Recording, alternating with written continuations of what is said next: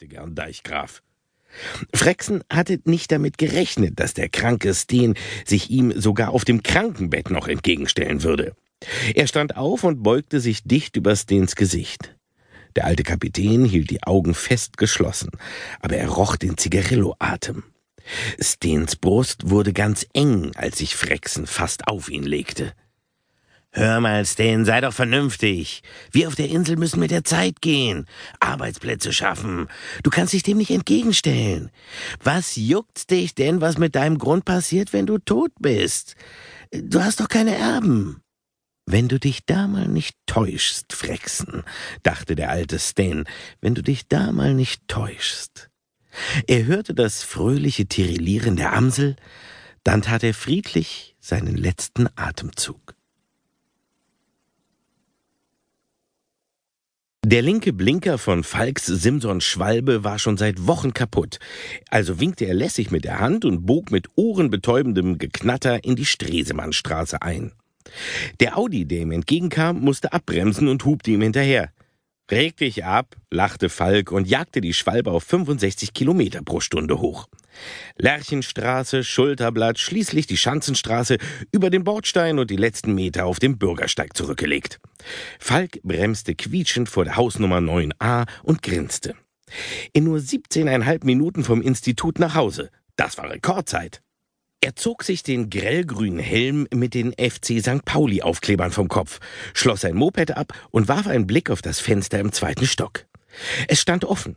Die Holzjalousie war hochgezogen. Das hieß, Bille war schon aufgestanden. Falk kramte in seiner Hosentasche und klimperte mit den losen Münzen darin. 2,50 Euro.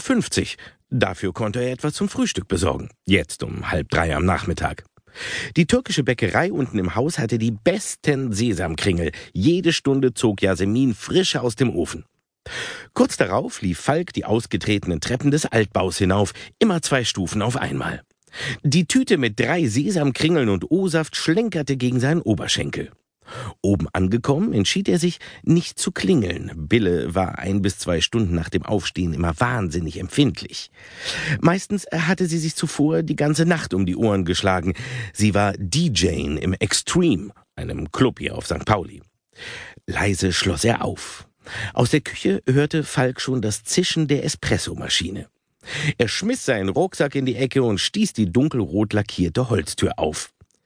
Bille saß mit dem Rücken zu ihm vor ihrem Laptop. Die Haare hatte sie in einem lockeren Knoten nach oben gezwirbelt, und Falk konnte einen Blick auf ihre wunderschön geschwungene Nackenlinie werfen. Sanft hauchte er ihr einen Kuss auf den winzigen Leberfleck unterhalb des linken Ohres. Morgen, du Schöne. Guck mal, was ich mitgebracht habe. Er hob seine Einkäufe hoch.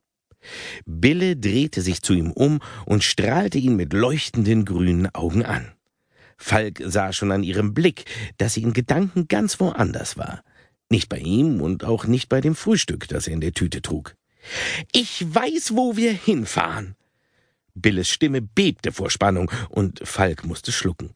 Dieses Beben bedeutete meist, dass Bille eine Idee hatte, auf die Falk keine Lust hatte.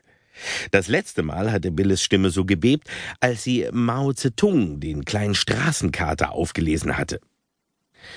Sie hatte ihn vor dem Kältetod gerettet und in der Folge hatte Mao Zedong die ganze Wohnung als Katzenklo missbraucht, sich an Falks Klamotten die scharfen Krallen gewetzt und ihm den Platz im Bett streitig gemacht.